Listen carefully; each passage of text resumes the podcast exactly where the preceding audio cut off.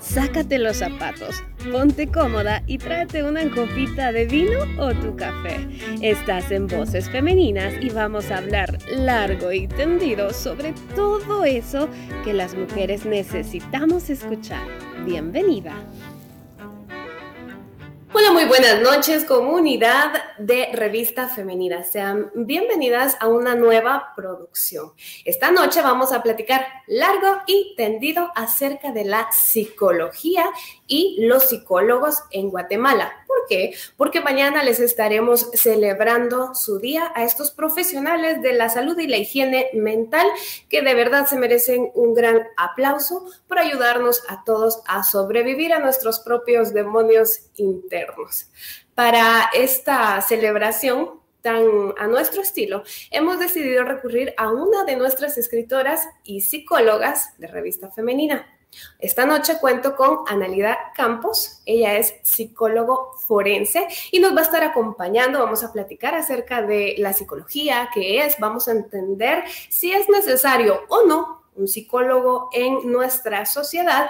Y por último vamos a responder todas sus dudas y comentarios que han sido Muchísimos, muchísimos de verdad. Los hemos recibido a través de Instagram, de Facebook, a través de mensajes privados y también los pueden ustedes añadir acá en el área de comentarios. Aquí abajito ustedes pueden escribir eh, las dudas y eh, comentarios también que tengan acerca de este tema, aprovechando que tenemos una psicóloga eh, calificada que nos estará dando un norte, nos estará acompañando y pues les va a costar cero. Esta consulta va a ser gratuita con nuestra psicóloga. Así es que bienvenidos, tráiganse el cafecito porque vamos a platicar. Acá producción ya nos está colocando en pantalla nuestra psicóloga invitada. Muy buenas noches, Analida. Muy buenas noches, Erivan. Muy buenas noches para todos los eh, amigos especiales y amigas que nos acompañan. Qué gusto, qué honor, qué privilegio poderles servir de esta manera. Aquí estoy para ustedes. Muchísimas gracias por la invitación a Femenina y a Educando mi País.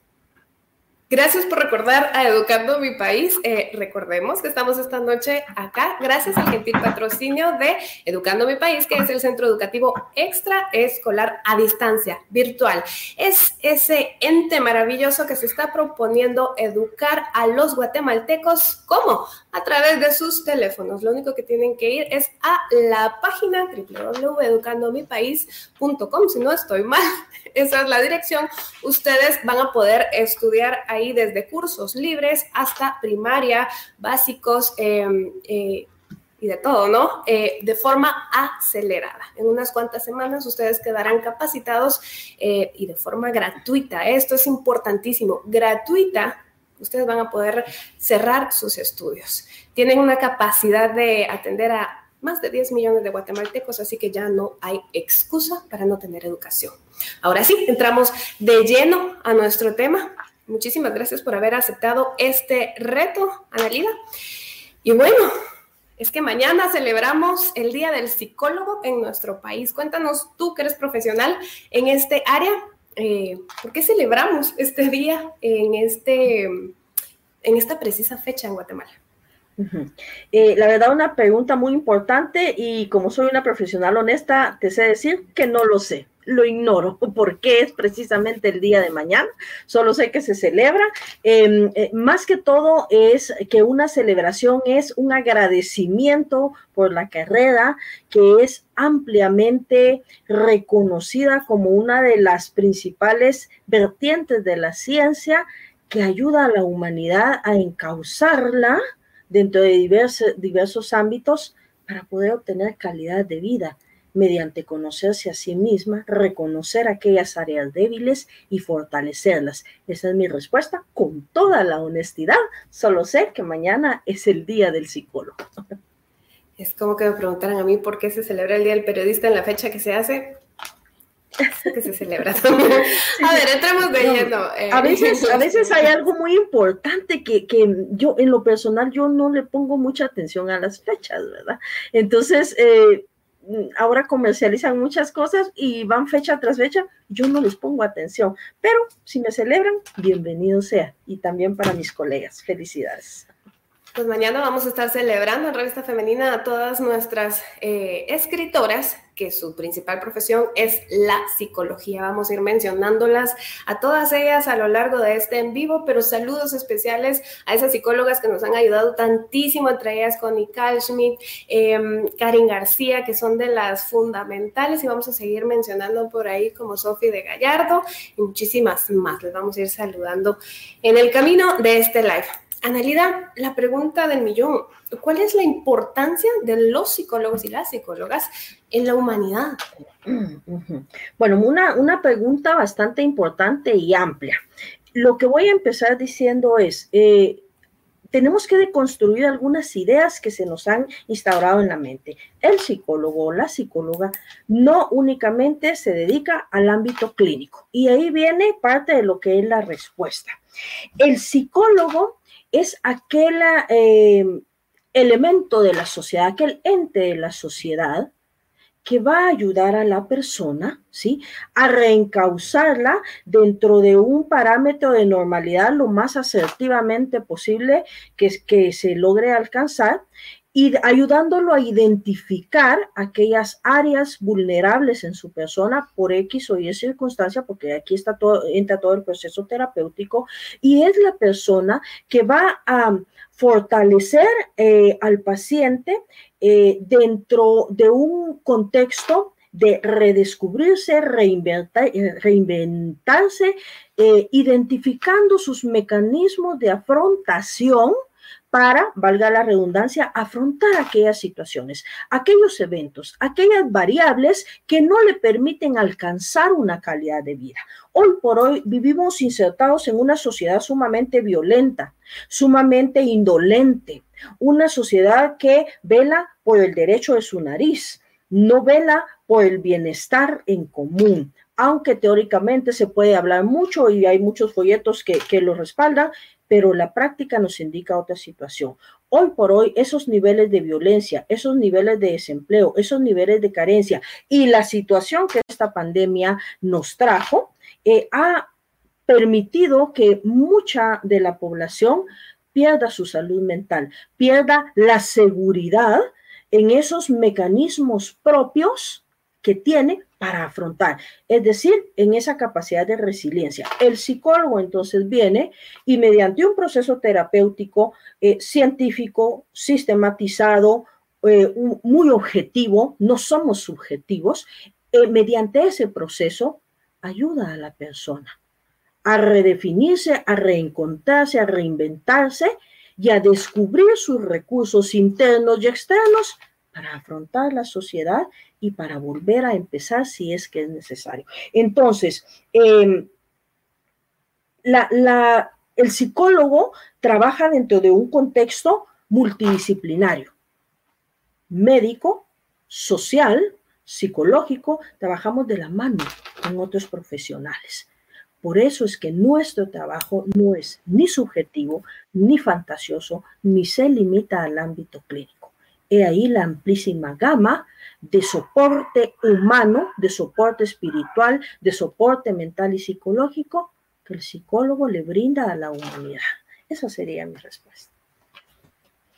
Que es bastante amplia y compleja y nos das un paseo por todo lo que significa ser psicólogo. Bien, entonces sería como un científico de la conducta humana que nos ayuda a pertenecer, a bien comportarnos y a ser políticamente correctos con higiene mental, algo así. Mientras ustedes vayan preparando sus preguntas. Eh, perdón, eh, y es que la conducta humana, eh, muchas veces nos centramos en conceptos. El, psicólogo es el profesional que estudia los procesos mentales y la conducta humana, pero se nos olvida o no tenemos em, eh, los conocimientos adecuados para determinar que la conducta humana se ve influenciada por determinados, determinadas variables. La conducta humana no solo es pienso y actúo, se ve influenciada por factores sociales, por factores genéticos, por factores congénitos, por factores ambientales. Entonces, cuando una persona eh, eh, tiene X o Y conducta, tendríamos que ver dicho de una manera muy ilustrativa, la carga emocional, la carga personal, la carga psicológica, social, etcétera, que la hace desarrollar esa conducta. Entonces, para cada uno de estos de estas situaciones El psicólogo tiene una especialidad y una forma de ayudar al paciente a afrontar su problema. Cada paciente es un mundo completamente diferente y diverso. Para ampliar un poquito más. Ahora, eh, dime tú, según tu perspectiva, ¿tú crees que un psicólogo podría salvarnos la vida? Mira, esa, esa pregunta es bastante, mm, bastante amplia. Si yo soy una eh, profesional, y lo voy a decir de esta manera, y así empiezo mis, mis sesiones con los pacientes, que son muchísimos a quienes agradezco, ya hay alrededor de, de 200 eh, casos tratados, ¿verdad? Em, la respuesta eh, burda y terminante sería no. Nadie puede salvarle a usted la vida si usted no se dispone a salvarse a sí mismo. Cuando estamos hablando de situaciones emocionales, mentales, psicológicas, eh, que han, han, hecho que la persona cambie su perspectiva del mundo exterior, cambien su perspectiva de sí mismo y lo hagan conducirse de una manera diferente. A esto hay que añadir. Eh, tenemos siempre los psicólogos que trabajar dentro de dos ámbitos. Uno, determinar si la situación del paciente tiene un origen médico, un origen biológico, si hay algo constitucionalmente hablando, ¿sí? O, es decir, una, una variable, una situación de su propia constitución que está comprometiendo su conducta. Llámese trastornos de personalidad, trastornos eh, eh, psicóticos, una diversidad de trastornos que nosotros observamos y es donde entra la multidisciplinariedad del, del psicólogo, es donde entra el trabajo multidisciplinario el psicólogo va a ayudar a la persona a descubrir, ¿sí? Después de una exhausta evaluación científica, mediante pruebas psicométricas, mediante pruebas proyectivas, mediante otras herramientas psicológicas, va a determinar cuáles, cuáles son las áreas eh, que le están afectando a la persona, ¿sí? Si hay un evento en el pasado, en el presente, ¿verdad? Que está afectando su situación y mediante esa evaluación se va a conformar un proceso terapéutico. Pero ojo, yo siempre le digo a mis pacientes en la clínica, o bueno, ahora en la, en la pantalla, nosotros podemos trabajar. Yo soy una persona muy vivencial, no soy una psicóloga en dulce oídos. No le digo a usted lo que usted quisiera escuchar, le digo lo que a usted le va a ayudar. Y a veces eso no es fácil, ¿verdad? A veces eso golpea un poco. Entonces, el trabajo del psicólogo realmente es un 25%. El 75% ya es la persona afrontando en su contexto cotidiano esas situaciones que lo limitan y autovenciendo pensamientos negativos, hábitos inadecuados, situaciones estresoras y eh, la persona va saliendo por ella misma de la mano de su terapeuta. Trabajamos con ejercicios mentales, trabajamos con un sinfín de herramientas, eh, no solo mentales, sino también actitudinales, ¿verdad? Que va a ayudar a la persona a salir adelante en cualquier situación que le esté afectando. Y siempre hago énfasis. Eh, tenemos que determinar primero si esa situación tiene un origen médico. Entonces, el psicólogo no cura, el psicólogo no da consejos, el psicólogo no apapacha, ¿sí? El psicólogo no le dice a usted las palabras dulces que usted quisiera oír. Por lo tanto, el psicólogo no le salva la vida. La vida eh, es, es una manera muy amplia de decirlo, ¿no? El psicólogo le va a ayudar a usted a descubrir que usted tiene la capacidad de salir adelante. Si el caso es que hay una situación que ya comprometió de una manera más amplia su conducta, su, su salud, va a trabajar de la mano con el psiquiatra porque el psiquiatra es un médico que está facultado para eh, prescribir medicamentos. Nosotros los psicólogos no estamos facultados para hacerlo, entonces hacemos un trabajo de la mano del psiquiatra cuando se trata de diferentes situaciones. Entonces la respuesta sería no, pero sí vamos a lograr salir adelante tomados de la mano, terapeuta con paciente, trabajando ambos, no apapachando al paciente, trabajando arduamente. Compleja la respuesta, eh, tiene muchas variantes, eh, mucho que, hablar sobre el tema. Si a mí me preguntasen, esa pregunta a un psicólogo puede salvar la vida, con tu respuesta yo entiendo que mucho tiene que ver mi papel, en el mayor porcentaje. Yo te diría, un psicólogo en, hace muchos años atrás me ayudó a salvar mi propia vida. Doy fe de que son totalmente necesarios. Eh, hay algo que me, encantaría añadir eso en el, en el ámbito en el que yo me desarrollo, que un poquito más adelante, si me permiten, les voy a comentar qué, es la psicología forense, ¿no? En el caso em, de mi trabajo, que es desempeñarse en el ámbito legal, ahí sí aplicaría un poco más la situación, porque eh, yo trabajo con víctimas de violencia, de abuso, víctimas en general. Eh, por cuestiones de ética y de decisión personal, no trabajo de parte del agresor. Lo evalúo, lo analizo, determino para mm, eh, evidenciar su intencionalidad y su estado mental, más no trabajo para el agresor, trabajo para las víctimas. De hecho, yo tengo una especialización en criminología y victimología.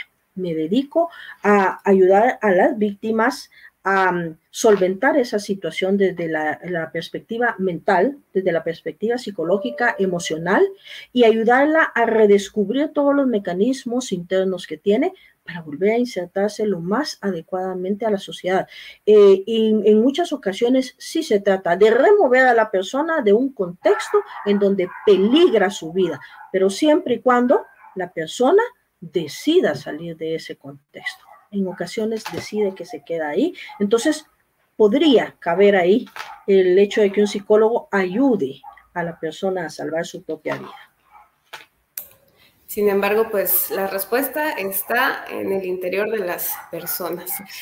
¿Te parece si pasamos saludando a quienes nos están ya saludando por acá?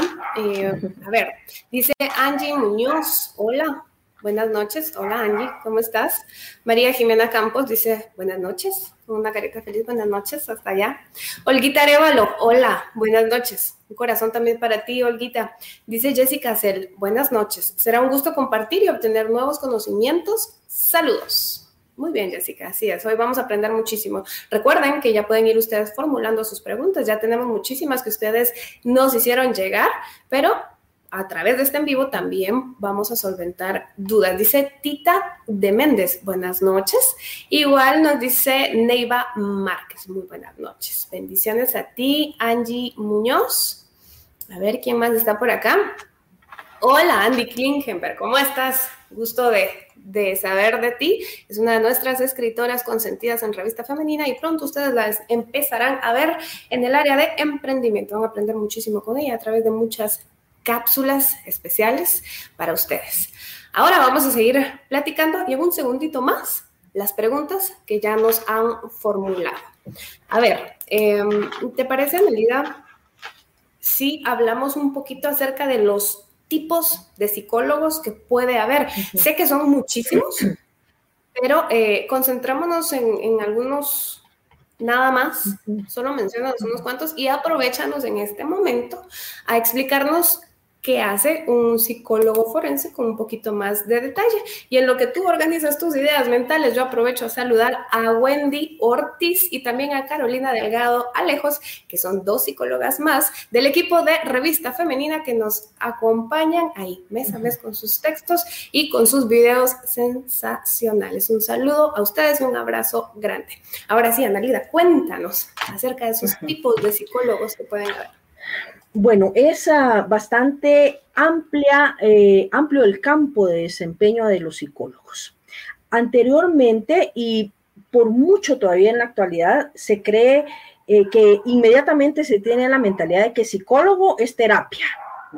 Psicólogo es charla de autoestima, venga y nos da una charlita, aunque sea de autoestima, nos subestiman mucho, subestiman la psicología y todavía hay incluso profesionales que no creen que la psicología es una ciencia. Se basa en el método científico, es observable, es medible, es comprobable. Trabajamos, nuestro campo de trabajo es la mente humana. A diferencia, y voy a hacer esta pequeñita introducción antes de responder.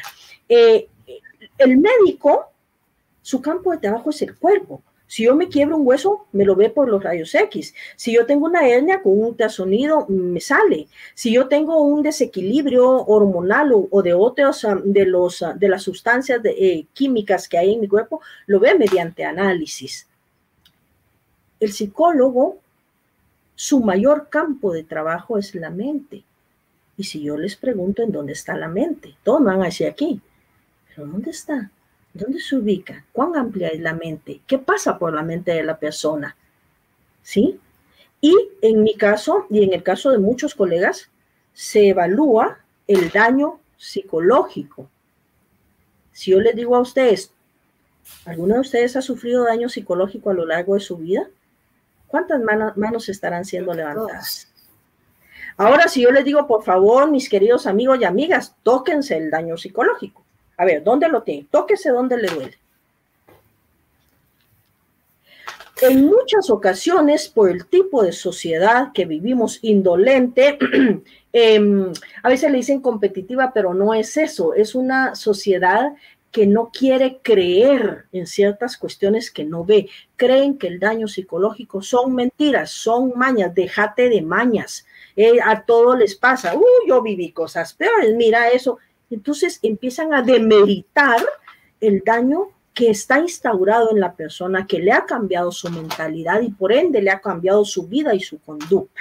Entonces, esto para hacer una breve em, ampliación de lo que es el trabajo de la psicología. No somos charleros de, de, autoestima, no somos solo terapeutas, abarcamos muchísimo más, ¿verdad? Ahora bien, ¿qué tipo de psicólogo? Depende de su situación. Inicialmente usted puede acudir, inicialmente puede acudir a un psicólogo clínico. El, el ámbito clínico lo tenemos ampliamente desarrollados todos los psicólogos. Es la base. Nosotros trabajamos sobre la base biológica el funcionamiento de la mente desde el aspecto biológico, los procesos mentales, qué influye el intercambio químico, el asuntos de personalidad, em, eh, asuntos de la, de la farmacología, farmacocinética, farmacodinámica, eh, los cambios de acuerdo al, ciclo eh, de la etapa del ciclo vital en la que se encuentra la persona, el ámbito familiar, social, etcétera. Entonces depende qué situación sea la suya. ¿Qué sugeriría yo? Primero vaya con un psicólogo clínico. El psicólogo clínico que esté ampliamente... Em, eh, que esté bien acreditado, por favor, porque también sufrimos de charlatanería y perdónenme que lo diga de esa manera, es cierto. El psicólogo clínico le hará una evaluación exhaustiva, ¿verdad?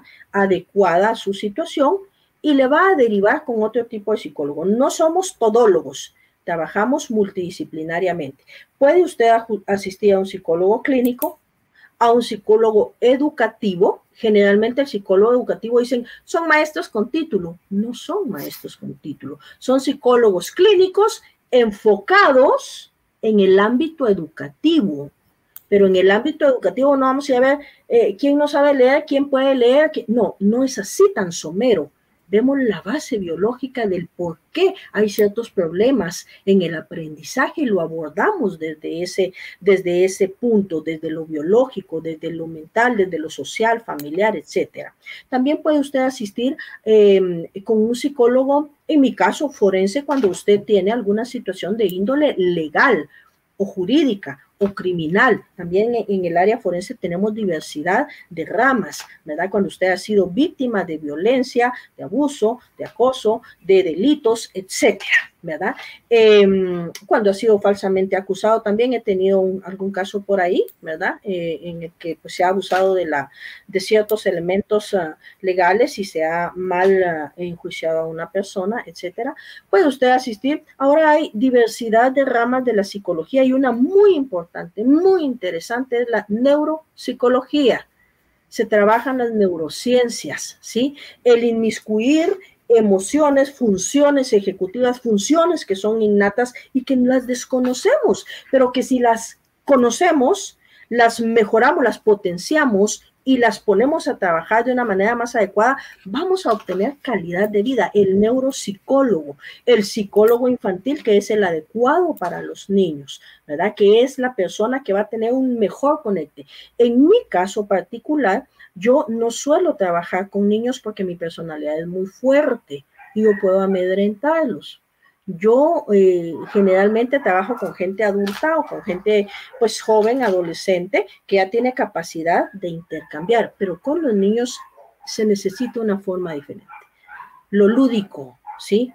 El acercamiento, el bajar a ser niño, el tener esa capacidad de entablar relación con los niños, excepto cuando son niños víctimas de violencia, víctimas de abuso, ahí, me, ahí entro yo porque mi área es completamente eh, diferente, o sea, se abordan otros tópicos de la mano de lo clínico. Entonces, dependiendo su situación, así será el psicólogo al que usted puede, puede acudir. Hay psicólogos del deporte, ¿verdad? Hay em, psicólogos que trabajan mucho estas terapias alternativas que no son precisamente psicología, pero son herramientas que bien utilizadas y bien encausadas pueden ser de ayuda. Entonces, depende de su situación.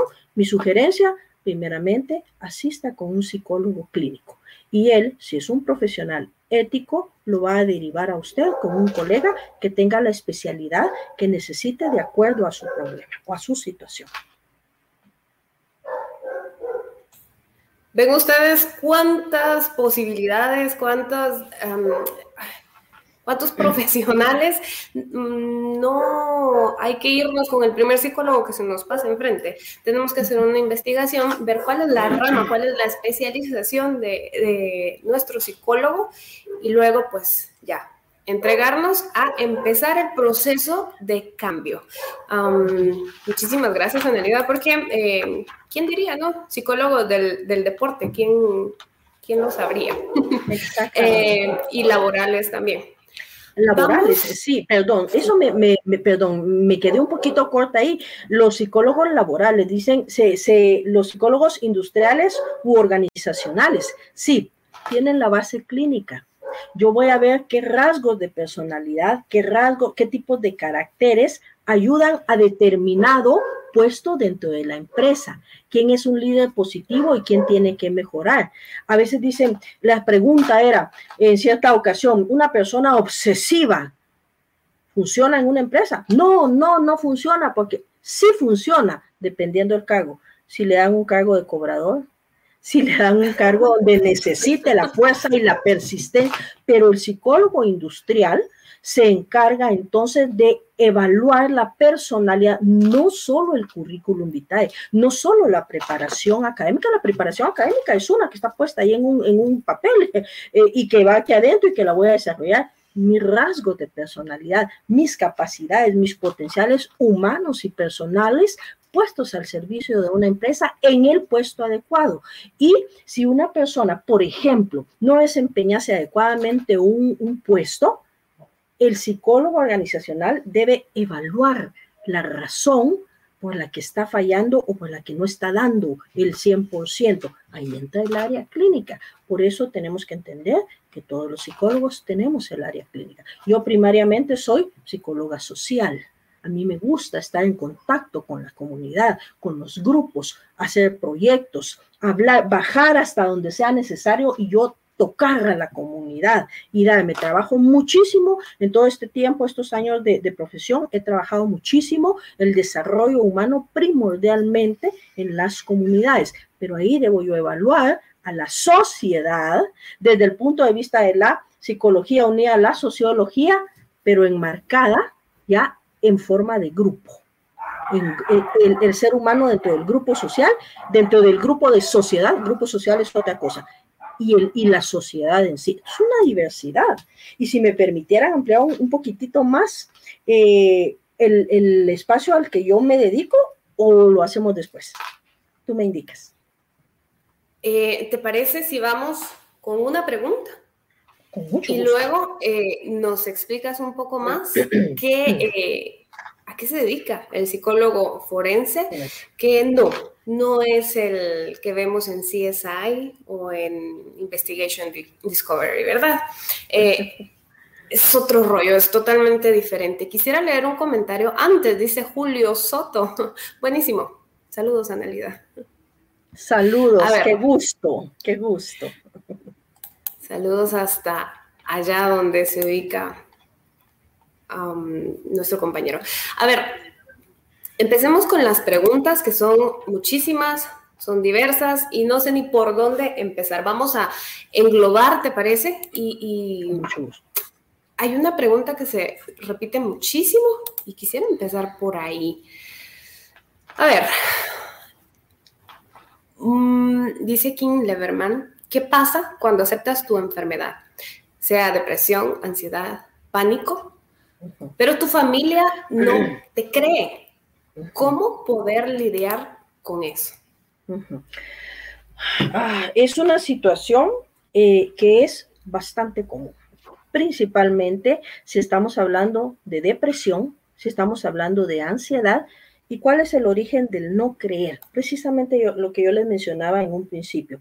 Por muchos elementos sociales, por muchos elementos socioculturales circunscritos a nuestra sociedad guatemalteco, guatemalteca, somos una sociedad por mucho indolente. Y esto va para peor. Vemos siempre el derecho de nuestra nariz y por la misma, no, el mismo no creer que el daño psicológico existe y compromete una vida, son mañas. Eso siempre ha sido así. Es porque son mujeres. Estás joven. Cuando seas patoja, pues sos patoja. Cuando ya seas grande, uy, he vivido cosas peores y te bombardean. ¿Qué es lo que hay que hacer en esta situación? Número uno, eh, asistir eh, a ayuda médica ayuda profesional, médica o psicológica, dependiendo de la situación. Si la persona ya tiene un diagnóstico y ya tiene un tratamiento adecuado, ¿verdad? Lo número uno es eh, establecer un, una actitud de afrontación de la situación, número uno, buscando su restablecimiento, su salud mental y su salud física.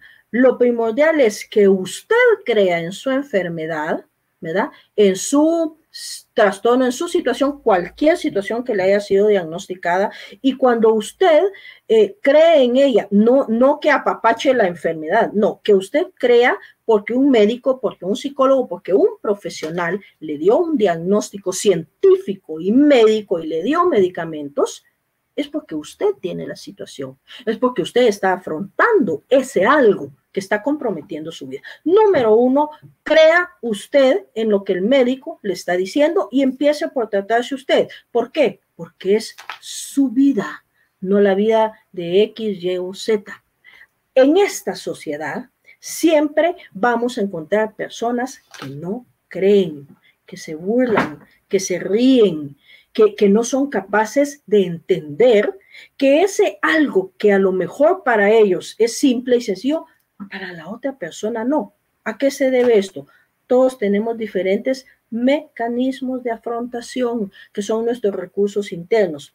Puede ser que a una persona la asalten hoy y diga una barbaridad de ahí groserías y le duela que le robaron esto, lo otro. Pasado mañana ya respiró y salió adelante.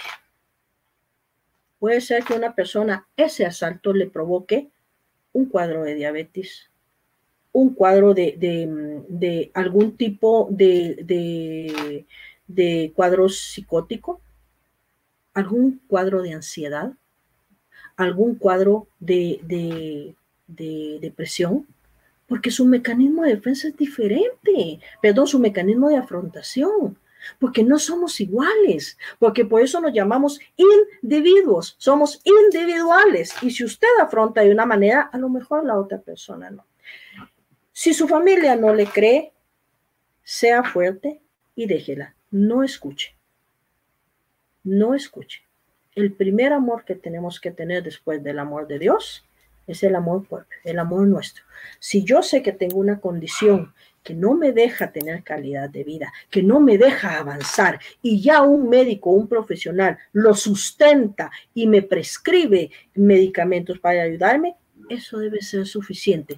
Deje que el mundo siga rodando, ¿sí? No de explicaciones, Pero para esto tiene que sacar fortaleza y tiene que sacar credibilidad en usted misma y si es necesario y usted considera que no lo puede hacer por sí mismo, yo le sugiero que busque a un psicólogo, le cuente la situación y el psicólogo jamás le va a decir a usted si es pequeño o si es grande la, eh, la situación que le... El psicólogo lo va a escuchar y lo va a ayudar a potenciar esos mecanismos de afrontación, porque cuando usted cambie su pensamiento, va a cambiar su situación. No va a cambiar el entorno. Ese entorno con las personas sigue siendo el mismo, pero cuando usted cambia sus pensamientos, ¿sí? Su conducta y su actitud cambia. Esa sería mi respuesta. Qué interesante, Analida. Bien, entonces debemos creernos a nosotros mismos y si nos duele, si nos molesta, hacernos caso a nosotros mismos. No sabe el que está allá afuera qué estamos viviendo nosotros. Y bien decías, la capacidad de empatía en este país, por no exagerar, va siendo casi nula. Bien, entonces ellos no van a meter las manos al fuego por usted ni le van a ayudar. Ayúdese solito. Busca ayuda. A ver, ah, tenemos un saludo, Analida, que creo que nos va a llevar a, otra parte, que era hablar un poquito más acerca de la psicología forense, pero quiero saludar primero a Lourdes López. Dice Lourdes, excelente tema. Em, saludos, Lourdes. es una escritora también de revista femenina. Gracias por estarnos viendo en este momento. Y el saludo que te digo que nos conecta a la siguiente parte es el de Mario RG. Dice, saludos licenciada Analida Campos, excelente docente universitaria. Y aquí nos está desglosando una parte más. Un abrazo muy fuerte. Soy docente universitaria de la Universidad de San Carlos de Guatemala. He trabajado en algunas otras universidades y pues el crecimiento humano y personal que yo he tenido de la mano de los estudiantes es infinito y es la mayor recompensa que tengo, porque si algo verdaderamente me da satisfacción es ponerme al servicio de los patojos, de los jóvenes que me enseñan muchísimo. Así que un gran abrazo para ustedes. Ustedes me hacen a mí profesional. Muchísimas gracias. De hecho, Analida Revista Femenina tuvo, si no estoy mal, hace dos meses atrás, una serie de, escritos especiales muy detallados. Eh, gracias a un grupo de estudiantes eh, que estaban a tu cargo en la Universidad de San Carlos. También Educando Mi País, que es el patrocinador de este evento, tuvo eh, la dicha pues, de contar con las letras de estos profesionales que se están formando en tus manos y en las manos de muchos otros eh, catedráticos que están velando por su futuro. Así es, adiós, gracias. Yo quisiera agradecerles en este, aprovechando el, momentito y en la coyuntura, eh, Educando mi País y Revista Femenina, les abrió los brazos a los estudiantes de la licenciatura en turismo del Centro Universitario de Chimaltenango, Cundech. Em, en el curso de experiencia docente comunitaria, ellos se dedicaron a hacer docencia comunitaria y vencieron grandes retos y verdaderamente el haber escrito despertó en ellos otros ánimos y les dejó una gran satisfacción. Muchísimas gracias por ese espacio, de verdad. A ellos, todos y cada uno, gracias por la valentía de decidirse a escribir y mostrarnos un poquito más de su interior. A ver, eh, Analida, pasemos a otra pregunta, ¿te parece? Claro. A ver. Dice María Estrada. Hola, me gustaría saber por qué imagino que por qué ocurren y cómo son los ataques de ansiedad. Muchas gracias. Hablemos de la, ansiedad. sí, sí, la ansiedad hoy por hoy es, es una situación que está agobiando a una gran cantidad, a un gran porcentaje de la población. En esta temporada de pandemia tan, tan amplia y tan diversa y tan confusa, tan difícil de entender que hemos tenido la ansiedad, se ha generalizado, ¿verdad? La ansiedad es un, es un síntoma, eh, es una situación que presenta síntomas y signos, ¿no? Eh, que va limitando a la persona, porque le va quitando o va comprometiendo la confianza en sí misma, la seguridad en sí misma, dependiendo del tipo de estresor que la persona tenga. La ansiedad también puede tener origen eh, biológico, origen médico. Puede ser que algunos tipos de personalidad, ¿verdad? Eh, desarrollen en la persona cuadros o episodios de ansiedad, ¿verdad? Por eso es importantísimo asistir eh, con un profesional de la psicología para que determine cuál es el origen. La ansiedad también puede deberse a otro tipo de estresores sociales, ambientales, la persona que está desempleada, la persona que perdió su negocio, la persona que perdió a un familiar, ¿sí? La persona eh, que, mm, por ejemplo, tenía eh, una relación adecuada, una relación fructífera y de pronto la pierde, la persona que se metió a deudas y no la supo solventar. Estresores hay una gran cantidad. El consumo de algunas sustancias, ¿verdad? Eh, toxicológicas puede ser también uno de los eh, puntos eh, que desarrollen un episodio de ansiedad. Sin embargo, el origen tiene que ser bien estipulado y establecido por un profesional de la psicología, porque la ansiedad no solo son nervios, ¿sí? La ansiedad compromete el desempeño integral de la persona porque lo, la limita. La ansiedad se presenta por puede tener tristeza, ansiedad, llanto, la, la, ansiedad, vacío, desesperanza, aislamiento. Puede ser que una persona no sea capaz de, de, de tragar, adecuadamente. Puede ser que una persona mantenga ese, ese apretado en el estómago que le decimos que es puramente la tensión interna. Puede ser que una persona eh, deje de hablar, una persona se mantenga irritable una persona eh, sea incapaz ya de mantener una actividad y una dinámica social adecuada. Eh, la ansiedad tiene diversos orígenes. ¿Cómo vamos a saber el origen de la ansiedad? Mediante un proceso terapéutico en donde se le apliquen diversas eh, eh, pruebas proyectivas, ¿verdad? psicológicas, ejercicios mentales, mediante una anamnesis en donde usted cuente las situaciones, eh, el psicólogo le va a ir diciendo específicamente qué y va a ir tocando determinados campos, porque ese es el trabajo donde nosotros vamos intuyendo cuáles son los campos, las áreas de la persona que tenemos que escudriñar para poder hacer una evaluación adecuada hasta determinar cuál es el origen de su ansiedad. Muchas veces dicen, tengo ansiedad, tómate una pasiflora, tómate un diazepam, un raptor. No tomen nada, por favor. No tomen nada. Si de verdad la ansiedad está comprometiendo su desempeño cotidiano, por favor, asista con un profesional. ¿Cuál es el profesional más adecuado? Primordialmente, el psicólogo, psicólogo clínico. El psicólogo va a determinar el estresor, la situación o el, origen médico conjuntamente con, un doctor adecuado, ¿verdad? ¿Cuál es el origen de su ansiedad? Posiblemente usted necesite ser medicado.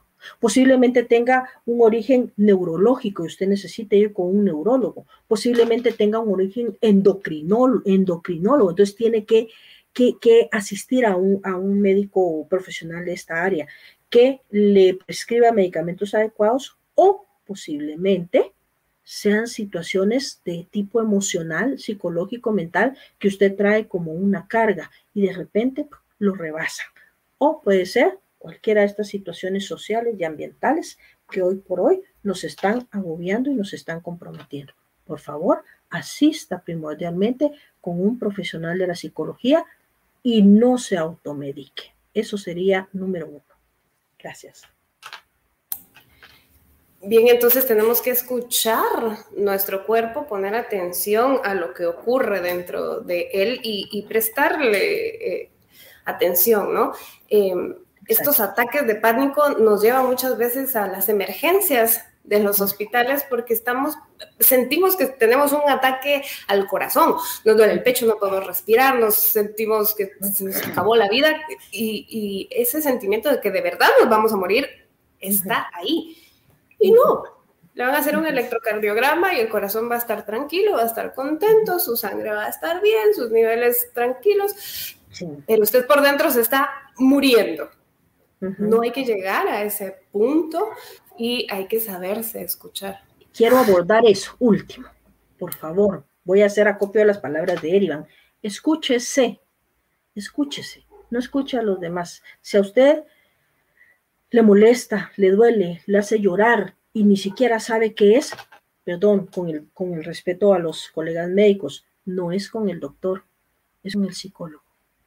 Ahora bien, si usted tiene un origen médico, si está tomando algún medicamento como medicamentos para la hipertensión, la diabetes, el corazón, puede ser que un efecto secundario sean estos ataques de ansiedad y de pánico. Si usted ya está prescrito y está presentando problemas de ansiedad o depresión, sí tiene que ir con el médico, con su médico que lo prescribió y platicarle de esto. El médico le hablará, le, lo evaluará y lo... Em, eh, referirá a un psicólogo. Pero si solo en su mente está esto, eh, eh, siento miedo, temor, ansiedad, quiero llorar, no sé qué tengo, el sentido de la vida no lo encuentro, escúchese y vaya, porque es válido que usted se sienta así, no son mañas, no son cuentos, no son, no sos hombre, pareces esto, pareces el otro, la mujer, no es eso. Escúchese y vaya con el psicólogo, por favor.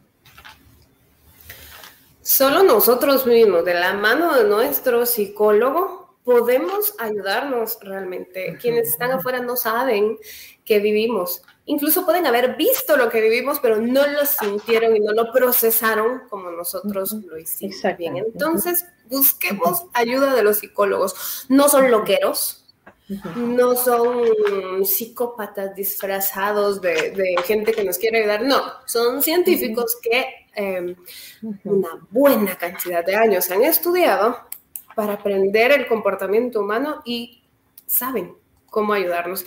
Creo, Anelida, que lo que me decías hace un segundo contesta una pregunta que nos hacía una de nuestras seguidoras, que decía, eh, Olguita, que ya estaba grande, me imagino que de edad, pero que tenía miedo, sentía miedo.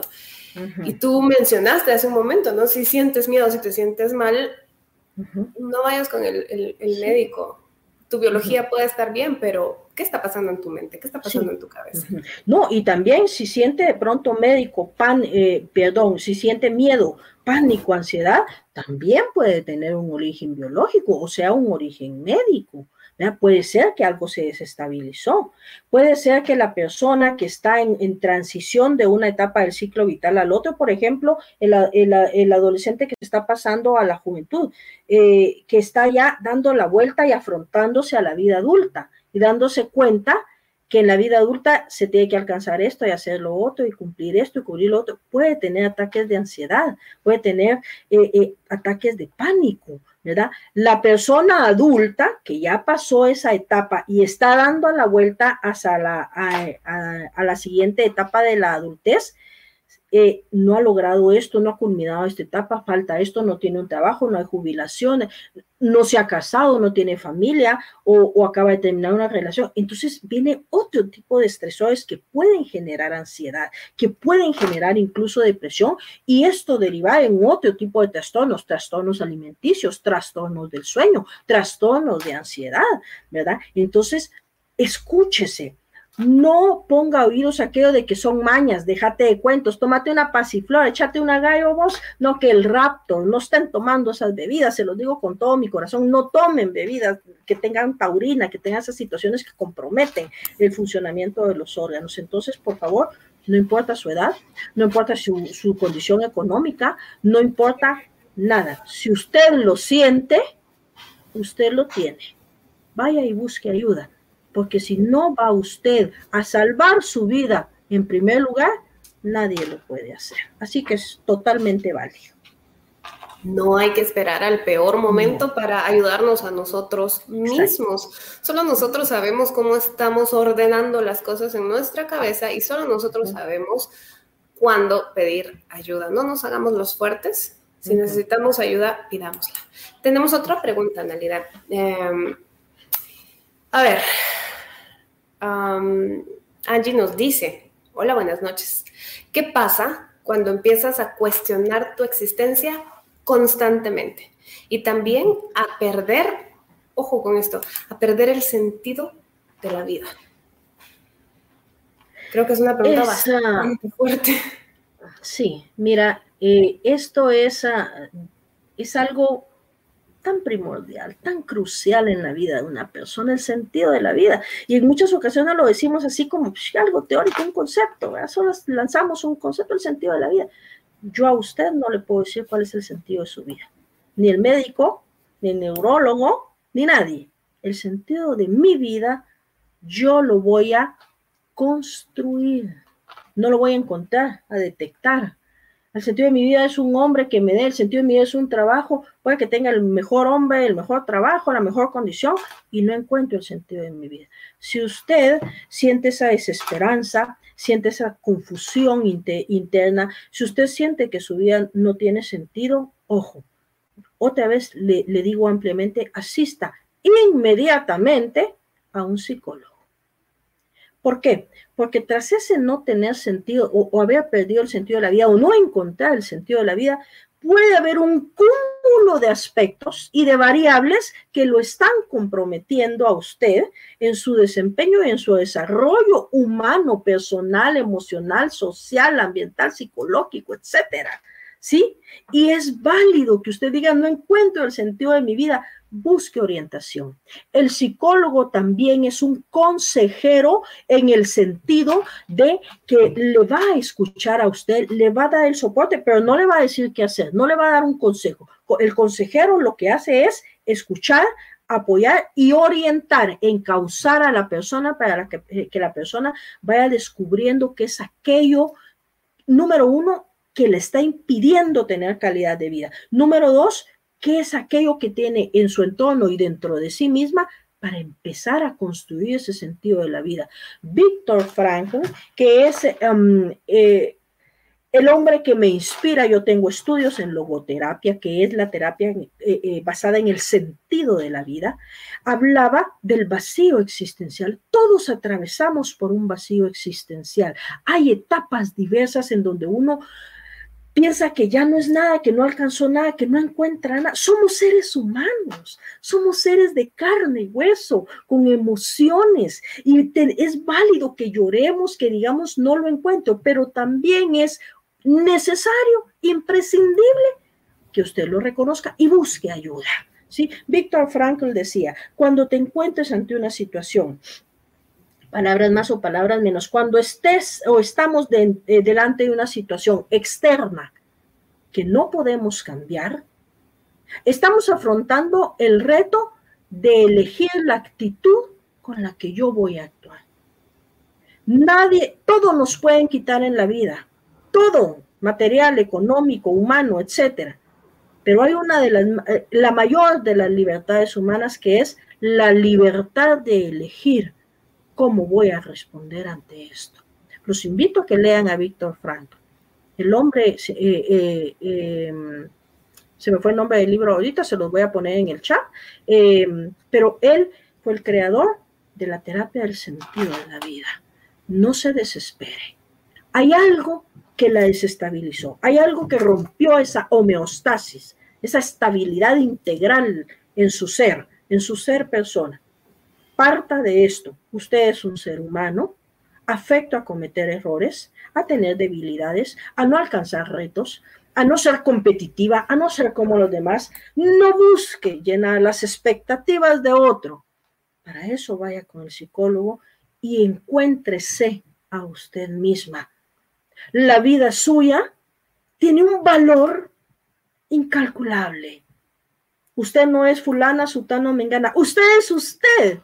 Y usted es valiosa porque es usted y se va a descubrir de la mano de un terapeuta adecuado. Va a encontrar ese sentido de la vida que a lo mejor perdió por X o Y circunstancia. Busque ayuda inmediatamente y sepa que cualquier situación en la vida, hasta la más dura, tiene una solución cuando nos decidimos a construir una actitud de afrontación asertiva. Me duele, me hiere, no era esto lo que quería, estoy frustrada, pero yo voy a decidir cómo me voy a afrontar a esto. Y en el proceso voy a llorar, y en el proceso voy a sufrir, y en el proceso voy a tocar fondo. Pero ¿para qué tocamos fondo? ¿Para quedarnos al fondo de la piscina? Para poner el pie y empujarnos para arriba. Tocamos fondo para emerger con fuerza y para volver a respirar quien está tocando fondo está presentando, está experimentando un cambio en su vida y ese cambio va a ser un parteaguas que la va a transformar en una nueva persona. Si usted se decide a buscar. Si tiene que llorar, llore con valentía, no esconda las lágrimas. Si tiene que sufrir, sufra con amor. Pero vaya y construya la idea de que su vida es única, vale todo y cualquier situación usted la va a lograr solventar de la mano de un psicólogo y en mi caso, de la mano de Dios. Esa sería mi respuesta. Gracias, Analida. Y ahora que haces este comentario, eh, quiero hacerte otra pregunta. Porque muchas veces pensamos que la religión está peleada con la psicología y que no van de la mano. Pero bien lo decías, una no implica que la otra esté fuera. Podemos tener a Dios, pero los psicólogos se han formado para aprendernos, a, para ayudarnos, perdón, a sobrellevar estos procesos mentales. ¿Sabes, Analida? Tenemos dos de nuestros seguidores con una estrellita en la frente porque te han ayudado a encontrar el nombre del libro que mencionabas hace un momento. Dice Elma Coca, El hombre en busca del sentido. En busca del sentido. Con todo gusto yo se los mando digital. Yo tengo todos los libros de Víctor Frank, como les digo yo, tengo estudios en logoterapia, no logré culminar por razones médicas, pero trabajo mucho desde ese punto de vista, desde el sentido de la vida, porque yo encontré el sentido de mi vida conociendo a Víctor Frank. Un día me encantaría compartir con ustedes la historia de Víctor Frank. Maravillosa. Un hombre que se llegó a reducir a una desnudez humana completa y se quedó sin nada y se quedó sin nada. Y ante cualquier situación que se le presentaba en un campo de concentración, siendo un psiquiatra y un neurólogo famoso, ¿verdad? Se quedó ante la desnudez humana. Y él decía, me pueden quitar todo, pero no la decisión de elegir cómo voy a afrontar esta situación, de encontrarle el sentido a la vida aquí adentro y del sufrimiento, voy a encontrar el sentido de la vida. Él hablaba de un trípode existencial el hombre no solo está formado, el hombre en, especie, no solo está formado, formado de cuerpo y mente, está formado de cuerpo, de mente y espíritu. No hablamos precisamente de religión, hablamos de un espíritu, de algo intangible, pero de algo que existe y que usted puede potenciar mediante una creencia, mediante una relación, pero no de ideas falsas y vanas no de ideas efímeras, no de ideas que me convengan a mí, sino de ideas bien fundamentadas. Es un tema amplísimo. La psicología no se divorcia de, pues, no precisamente de la religión, sino del espíritu, de la espiritualidad. Es uno de los campos más potentes en el ser humano eh, y no, que en mi, en mi caso lo veo desde esta perspectiva, no alienan a la persona, sino le dan una fortaleza, ¿verdad? Que va mucho más allá de lo que es el cuerpo y la mente. ¿Cuántas veces hemos oído? Es que usted no vaya con el pastor, no vaya con el cura. Vaya con un psicólogo, puede ir con los dos tranquilamente. La otra seguidora que tiene una estrellita en la frente que también nos puso el nombre del libro es nuestra querida Lourdes López. También nos colocó El hombre en busca del sentido de El hombre en busca del sentido. Sí. Mira qué bien informados están. Sí, con todo gusto. Si, ustedes eh, gustan, yo te los envío digital para que lo lean. El hombre busca de sentido es apropiado leer la primera parte. La segunda parte es más para nosotros los psicólogos o los profesionales de la salud mental. Si usted gusta seguir, puede seguir, pero va a ser un poquitín confuso. Y hay otro libro eh, que me encantaría. Tengo más bien eh, un ensayo de uno de, de, otro de los libros en donde habla precisamente de este, de este trípode existencial.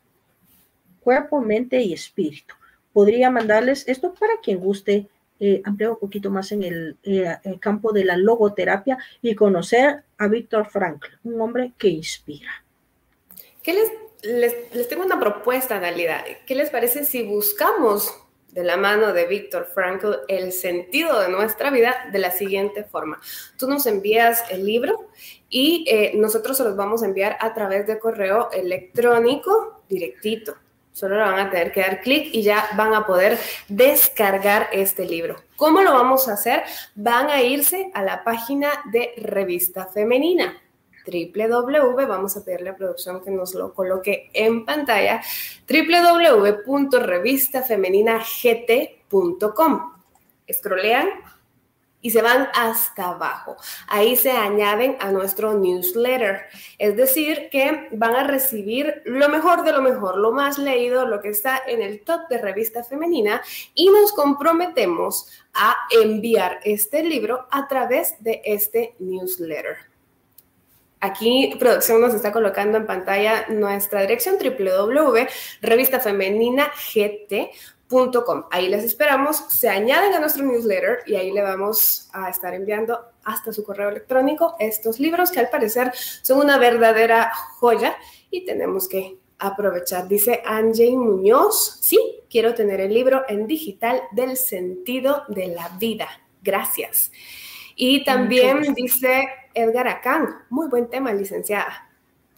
Mira cuánto, cuánto despertó este libro. Eh, Muchísimas gracias. Huele algo sensacional por ahí, um, ya saben. Añádanse a nuestro newsletter y se los vamos a enviar de forma directa.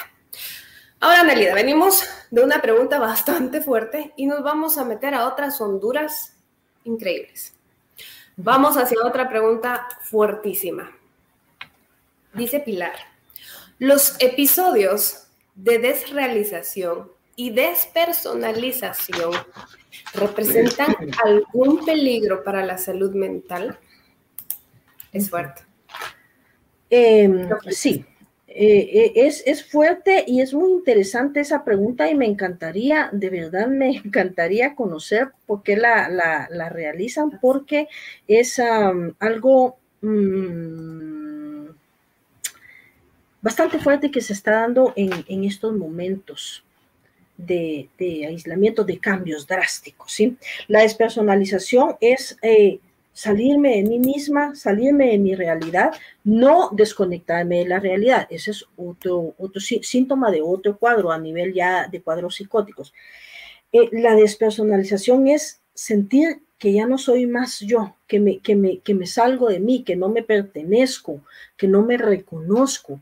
Eh, hay, hay tal gravedad en la despersonalización que puede llegar al extremo de que mi cuerpo ya no me responde, ¿sí? Eh, pero, pero tiene, em, hay, hay algo muy importante, siempre he dicho esto, el origen, el origen de estos cuadros. Por eso no es bueno solo lanzarse a decir, tengo esto, tengo el otro, soy bipolar, ahí tengo ansiedad, soy bulímica, soy... No, tenemos que ver el origen y tenemos que ver síntomas y signos. La despersonalización puede tener un orden genético, puede ser heredada, puede tener un orden ambiental, social, ¿sí? Puede haber variables sociales que nos están influyendo, nos están comprometiendo y yo no tengo em, eh, la capacidad innata de afrontar determinadas situaciones, ¿verdad? Hablando cuando es un orden social o ambiental, ¿sí? O, emocional. Yo no tengo eh, esa capacidad de afrontación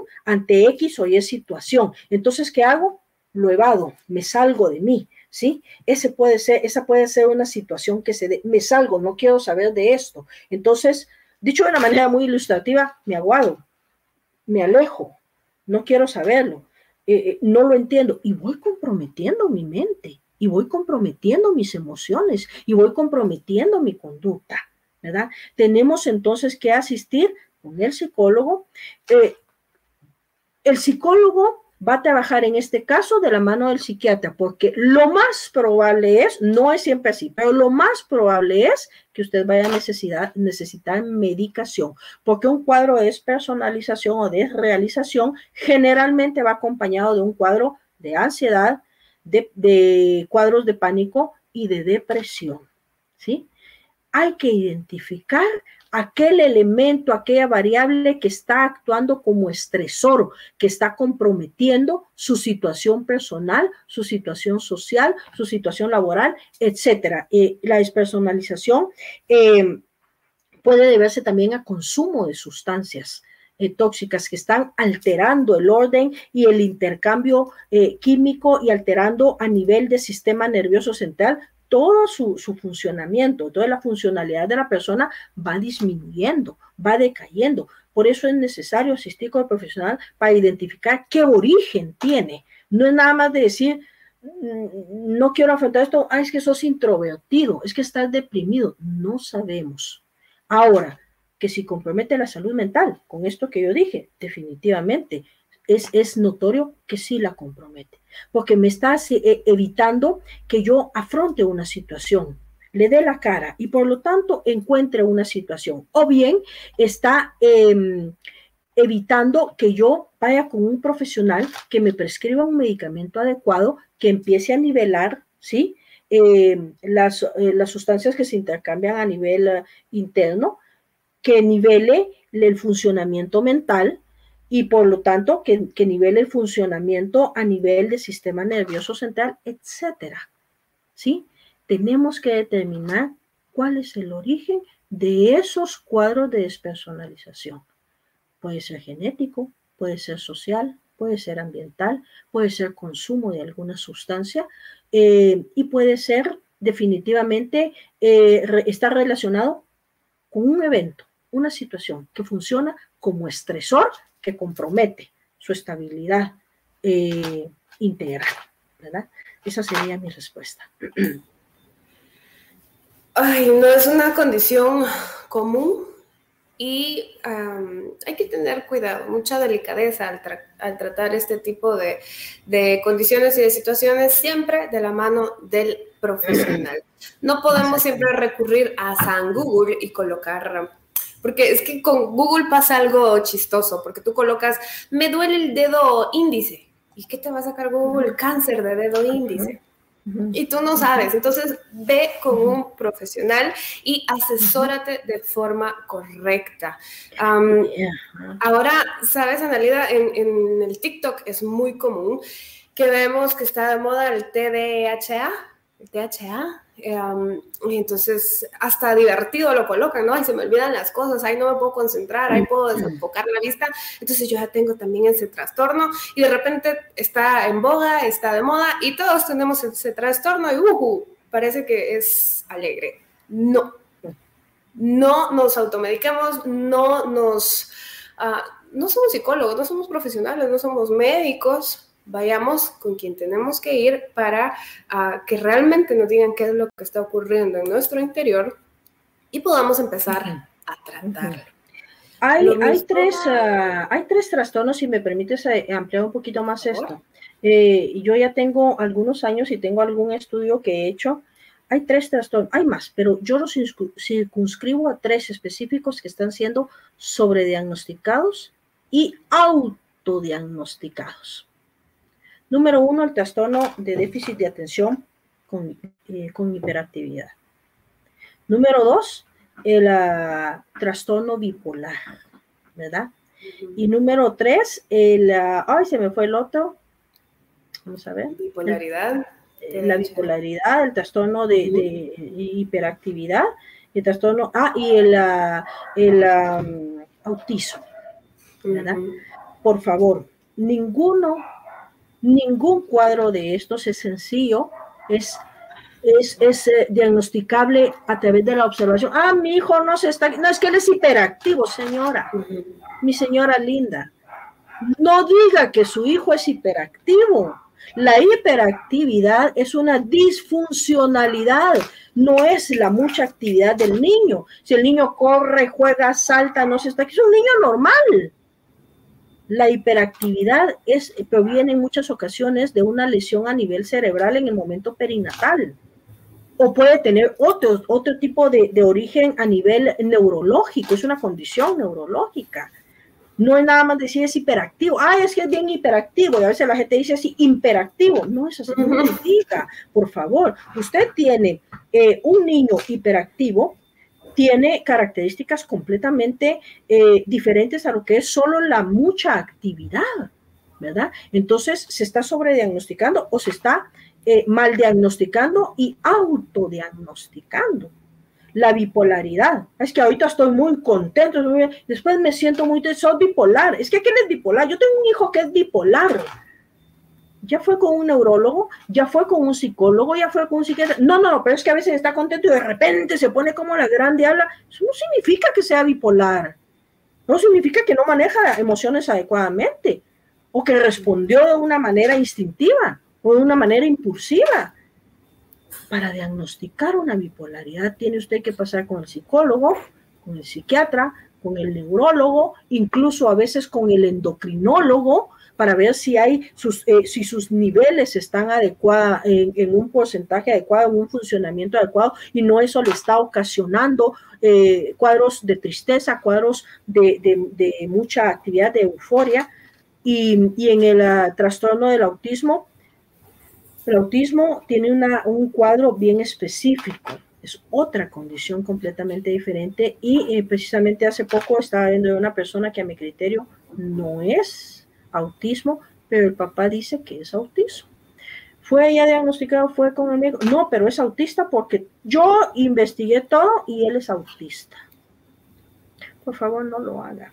No lo haga. Usted quiere investigar eh, en Google, investigue cosas sencillas, pero cuando usted sienta algo en su organismo, ya sea médico, ya sea emocional, psicológico, por favor, no lo busque en Google. Solo se va a confundir se va a autodiagnosticar, se va a, crear un estrés innecesario y se va a meter ideas en la cabeza y a lo mejor hasta va a buscar qué medicamentos tomo, ¿sí?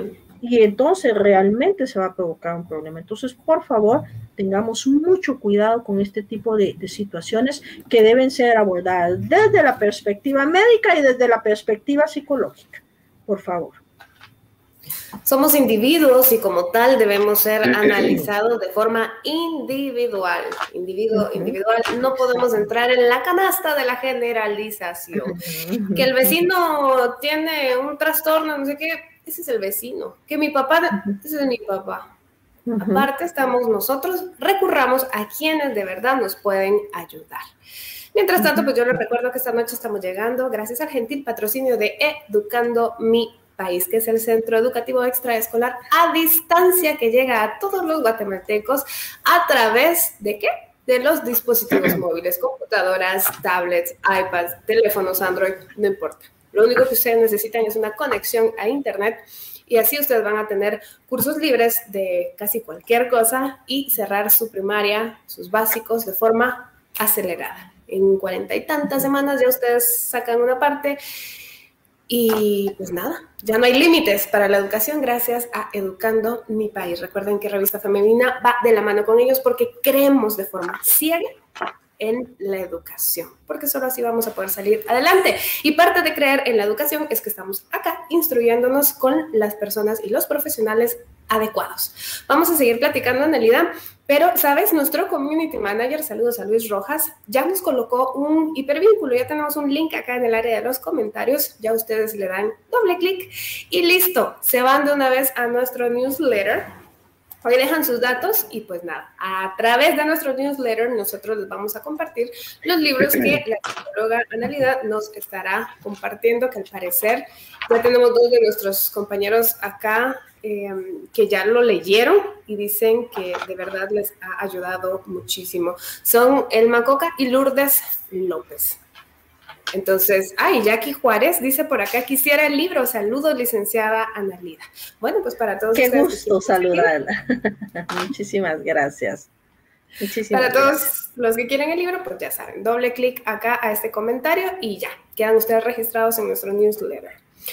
Analida, platicábamos acerca del autismo de los niños y hacia ahí me dirijo con estas dos siguientes preguntas. Leamos la de forma textual. Leticia nos dice, ¿cómo ayudar a mi nieto si padece de autismo? Esto en el entendido o supuesto caso que ya haya sido diagnosticado por profesionales en las áreas, ¿verdad? Que no estamos nosotros diciendo, ay, es autista, me parece que es autista. ¿Cómo lo puede ayudar? Em, bueno, número uno, efectivamente lo que tú estás diciendo, em, asumamos que ya fue diagnosticado pero si no ha sido diagnosticado adecuadamente, pues lo número uno es eh, buscar ayuda médica, buscar ayuda em, eh, que a usted le permita corroborar que efectivamente su nieto es autista, ¿verdad? Eh, y aún así yo siempre sugiero buscar una segunda opinión. Cuando ya tengamos dos opiniones profesionales, entonces vamos a saber que la persona definitivamente está presentando el eh, espectro autista, ¿verdad? ¿Cómo le puede ayudar? Hay algo básico con los, uh, con los niños en general, con niños que tienen condiciones diferentes, ¿verdad? Eh, pero en sí voy a, voy a empezar desde este punto, con los niños. Todo niño está aprendiendo, está formándose, está construyéndose desde su círculo primario. Su círculo primario es la familia, eh, hablando eh, de cuando este niño pertenece a un núcleo familiar, porque pues hay situaciones completamente diferentes, ¿verdad? En que los niños pues no tienen ese círculo, sino que su círculo primario está formado de otra manera. Pero eh, hablando de los niños que tienen, que pertenecen a una familia, el círculo primario papá, mamá, eh, hermanitos, a veces abuelitos, ¿sí? Los cuidadores, etcétera, el tipo de familia que sea. Cuando un niño presenta una situación de cuidado, no solo en cuestiones médicas, no solo en cuestiones psicológicas, se ve involucrada la familia, ¿sí? Eh, como abuelita, eh, yo pues aplaudo que usted quiera ayudarlo, pero tiene que ser el núcleo familiar. ¿De qué manera? Ustedes pueden buscar ayuda con un psicólogo, con una psicóloga y preguntarle qué formas, qué actividades, qué dinámica familiar se puede desarrollar para ayudar a un niño. Sería muy efímero, muy, muy superficial que yo le dijese, pues haga esto y haga lo otro. Yo no doy consejos. ¿sí? El psicólogo no da consejos. Usted puede ayudar a su, a su hijo, número uno, eh, pues teniendo un diagnóstico profesional. Número dos, conociendo lo que es la condición neurológica, la condición médica que tiene la persona, conociendo los síntomas, los signos, conociendo el origen, las causas, conociendo la manera en la que va a progresar la enfermedad, eh, eh, perdón, la condición, no es una enfermedad, es una condición con la, con la cual la persona nació, conociéndolo. Cuando usted conozca todas los, los las aristas que tiene esta condición neurológica, va a comprender la conducta y, la actuación de su nieto o de su hijo. Cuando usted ya la comprenda, ¿verdad? Eh, va a, a, poder desarrollar eh, dos elementos básicos. Número uno, ¿sí? La empatía usted va a entenderlo. No lo va a ver como, pobrecito mi hijo, hay que ayudarlo. Ay, pobrecito el nene. No, ni pobrecito ni nada. Es una persona como usted y como yo, que tiene una condición diferente que debe ser atendida adecuadamente, ¿verdad? Eh, número dos, buscando ayuda profesional. Va con un psicólogo, con una psicóloga y usted le dice, necesito conocer, así específicamente, necesito eh, educarme, capacitarme, informarme sobre cómo atender a mi, a mi nieto, cómo entrar en contacto con él, qué dinámicas, qué juegos. Eh, por lo general, una persona autista tiene eh, comprometida su dinámica social. Eh, le es casi imposible, dependiendo del nivel de autismo, ¿sí? le es casi imposible entablar una relación social. Sin embargo, son personas que en determinado momento sí pueden crear un apego sano con, con alguno, algún miembro de la familia. Em, son personas que pueden tener una, un, un, intelecto bastante más amplio que otras personas, ¿verdad? Y son personas que difícilmente van a entrar en contacto con, con, su, con su realidad, con las personas. Entonces, no podemos pedirles eso. Por eso es que es adecuado que busque la ayuda de un profesional. La profesional o el profesional de la psicología le va a, dar a usted herramientas, juegos, formas de entrar en contacto con su nieto dependiendo del nivel eh, y, y, la capacidad de socializar que tenga su nieto. Cada cuadro es diferente, ¿verdad? Uno puede decir, no, si él sí me hace caso, no, él sí me conoce, pero eso solo son las ideas me, supongo, eh, eh, eh, quiero creer que usted ya tiene un diagnóstico, entonces el médico le va a decir, a este nivel está. Usted puede llevar ese diagnóstico, esos documentos al psicólogo o a la psicóloga, decirle, esta es la, este es el diagnóstico, esta es toda la evaluación que se le hizo, ella lo va a evaluar, la va a analizar y le va a ir recomendando qué actividades, qué dinámicas. Puede ir una vez con la psicóloga, no es necesario que vaya más, ¿verdad? A no ser que usted necesite hablar un poco más de usted sobre la situación, descargar las emociones y realizar un trabajo mucho más efectivo. Pero busque la ayuda profesional para conocer las herramientas adecuadas. No las busque en internet, por favor, porque usted no sabe qué capacidad de comprensión y de, y de socializar, de, tener em, em, empatía tiene su nieto, ¿sí? Todo va a depender de esto. Hay niveles de autismo en que la persona no puede socializar, es imposible. Hay otros niveles en los que tiene cierta capacidad de socializar. Entonces, eh, creo que en el Centro Álida España de Arana, creo que ahí hay profesionales que trabajan específicamente el, el cuadro de autismo. No sé cómo están trabajando en la actualidad, pero pues por lo menos es una sugerencia. Busque ayuda profesional. Bastará con una sesión para que le vayan orientando. Muchísimas gracias, Analida, eh, y también por recomendarle a dónde ir específicamente.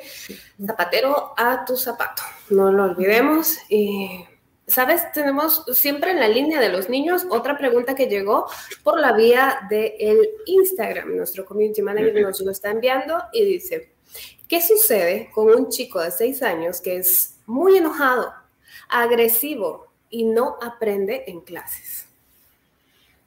Bueno, voy a decir algo como les dije desde un inicio, yo no soy psicóloga en dulce oídos, ¿verdad? Yo digo lo que es necesario decir y en ocasiones a los padres no les gusta.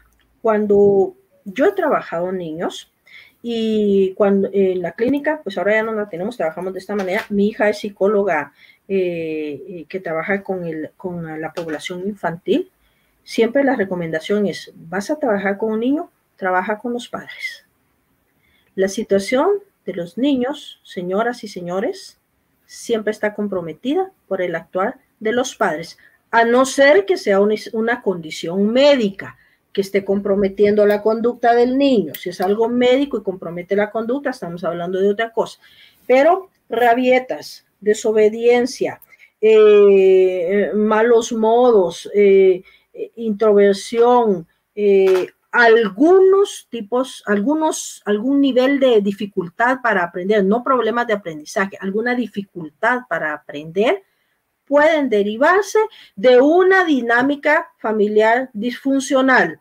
Esto no le gusta a los papás escucharlo, pero es necesario decirlo.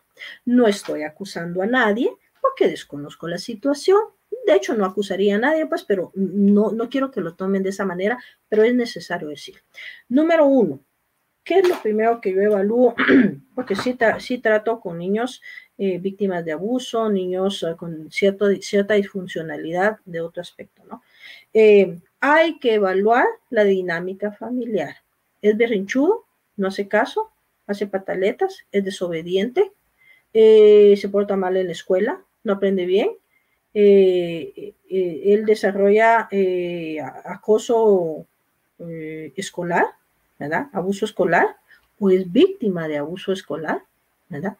hay que evaluar la dinámica familiar en primera instancia.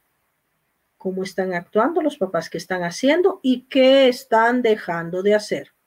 De los elementos más difíciles, y no estoy acusando a nadie, no es para que ustedes se sientan mal, por favor, es para que lo tomen en cuenta.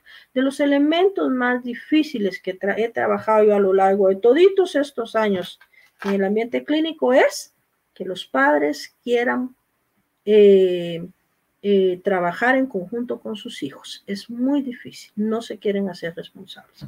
Ahora bien, causas por las que un niño eh, tiene todas estas conductas disruptivas, estas conductas que rompen con, con el parámetro de la normalidad, puede tener varios orígenes. Uno, la dinámica familiar. Ustedes mejor que nadie conocen cómo es la dinámica en su hogar, con su esposo, con sus otros hijos, etcétera vive violencia, ve violencia, tiene carencias, hay abusos, etc.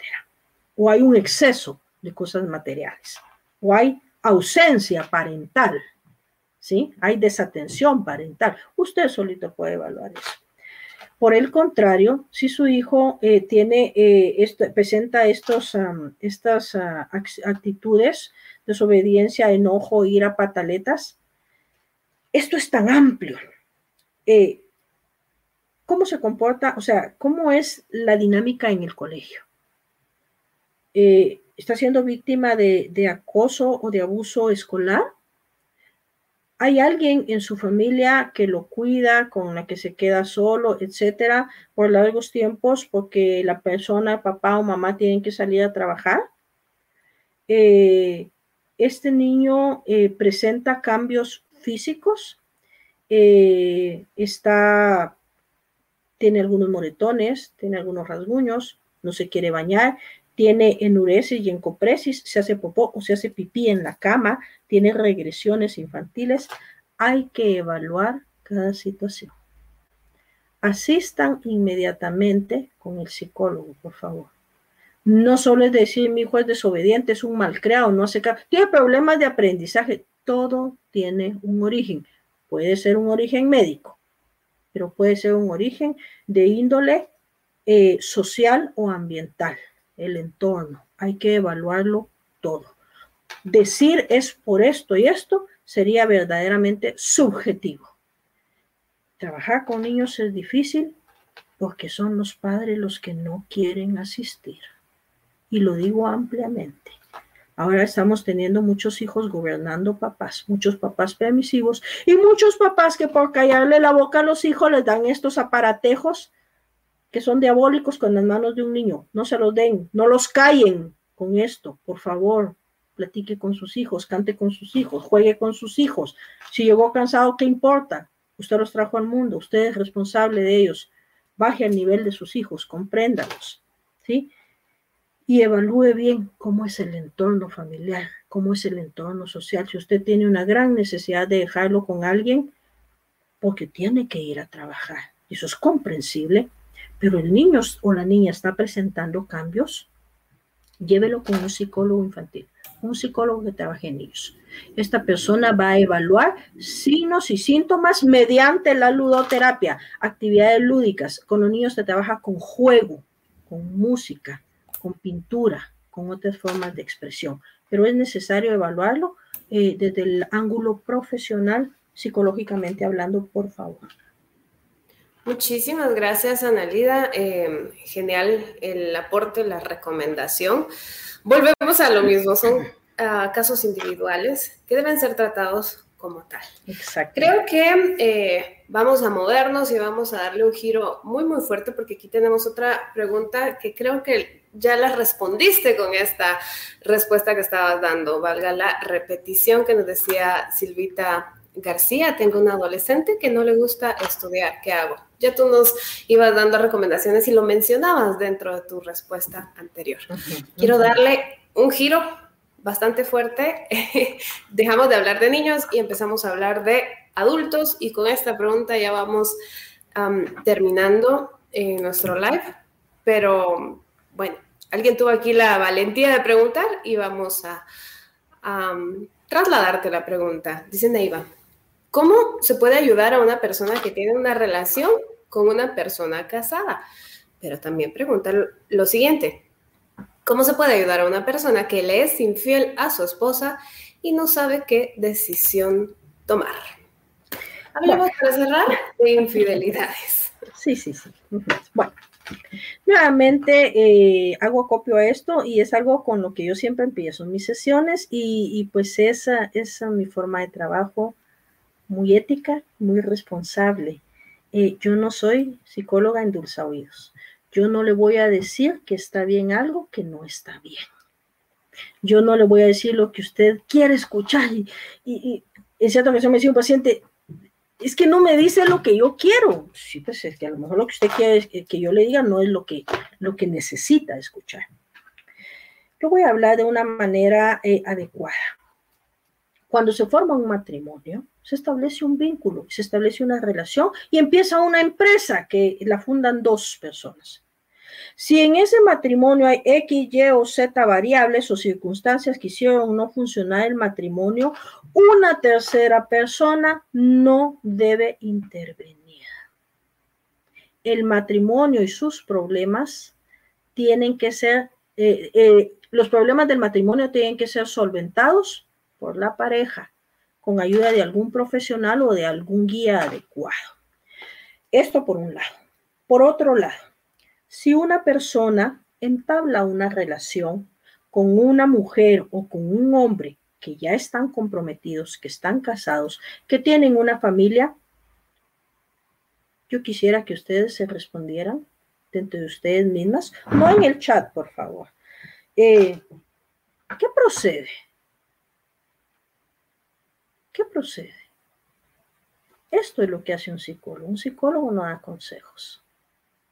Porque en muchas ocasiones nos llegan con situaciones, planteándonos eh, circunstancias, situaciones, problemas, de las cuales ya conocen la respuesta. Si, si la persona está relacionándose con un hombre o con una mujer casada, está cometiendo adulterio, está yendo eh, en contra de, eh, o más bien está afectando eh, a una pareja, no va a tener satisfacción más que de pronto sexual o de pronto en alguna medida económica o en alguna medida material, pero nunca va a obtener una satisfacción plena porque está rompiendo un vínculo que ya estaba establecido, está tratando de meterse a un núcleo que ya está formado. Regularmente, y esto lo digo con base a la experiencia de muchos años y de muchas parejas que hemos tratado, regularmente ni el hombre casado deja a su esposa, ni la mujer casada deja a su esposo van con artimañas, con palabras, con, eh, embaucando a la otra persona. Y si la otra persona decide aceptar esa situación, es su responsabilidad. Ya sabe que nunca va a tener una satisfacción plena, que nunca va a tener a esa persona al 100%. Y si esa persona la tiene al 100%, ha roto un núcleo que no debió haber roto, en el cual no tuvo que haber intervenido. Si la persona está siendo infiel, pero no sabe qué hacer, perdónenme, de frente lo digo, es una tremenda irresponsabilidad. Está demostrando una total falta de madurez y una total falta de ética, ¿verdad? Y de caridad humana para afrontar una situación. Yo no me puedo guiar por mis instintos, es que me enamoré y me apasioné, es que yo soy humana, es que yo soy un ser humano, es que yo pienso es que yo razono, es que yo, mediante la ética y la moral y los valores y principios, conozco, sé perfectamente identificar lo correcto de lo incorrecto, lo bueno de lo malo. No necesito a alguien que me lo diga. No necesito a alguien que me lo diga. La persona que está conviviendo o relacionándose con un hombre o con una mujer casada no va a tener satisfacción plena. Nunca. Y la persona que está cometiendo adulterio está jugando con las dos personas. No le es fiel ni a la una ni a la otra. No se da por entero ni a la una ni a la otra. No le cumple ni a la una ni a la otra. Pero la, la otra persona que acepta a un hombre o a una mujer casada se está denigrando se está minimizando, se está reduciendo, se está limitando, se está negando la oportunidad de tener una vida plena, de ir eh, eh, eh, construyendo una felicidad poco a poco. No, no aquello de levantando la cara, esas son pamplinadas, no, de construir una felicidad propia, de construir una historia propia, de salir a, la luz del sol, de no tener en, la carga de que se, entrometió en un núcleo. Es que me enamoré, es que me dejé, perdone. Usted vale mucho más que eso. Usted se puede enamorar de otra persona. ¿Dónde queda? Y voy a hablar de mi persona como mujer. ¿Dónde queda la dignidad de la mujer? Igual la dignidad del hombre. ¿Dónde queda el, el, el amor propio? ¿Dónde queda el autovalor? Yo no merezco tener migajas o algo a medias. Disculpen las palabras. No quiero ofender, no quiero golpear, pero no puedo hablar de otra manera. Una persona que es infiel es infiel a las dos personas. Y es una persona que no tiene madurez, es una persona que no ama a ninguna de las dos personas, es una persona que solo piensa en su satisfacción propia y sí sabe qué hacer. Ninguna persona que esté en una situación de infidelidad no sabe qué hacer. Discúlpeme. Aquí está lo bueno y aquí está lo malo. Ya lo conozco, ya lo sé. Tome una decisión. Y si usted decide tener una relación, establecer una relación con un hombre o con una mujer casada, disculpe. Usted ya sabe de antemano que no es su relación y por ende no va a tener satisfacción propia, no va a tener satisfacción plena. Piense si usted merece eso. Recobre su dignidad y construya su propia felicidad. Esa sería mi respuesta. Compleja la respuesta, Analia, bastante ah, complicada. Volvemos nuevamente a las individualidades, ¿verdad? Mm, la misma respuesta no aplica para todos. Em, a ver, cada caso habría que analizarlo por separado. Eh, Analida, si queremos ubicarte eh, a través de qué número telefónico, a través de qué redes sociales te podemos ubicar. Muchísimas gracias. Eh, hasta hace un año eh, aproximadamente teníamos eh, abierta la clínica del Centro Psicológico, del Centro de Especialidades Psicológicas y de la Conducta, CEPCON, aquí en Chimaltenango, pero ahora estamos trabajando vía virtual.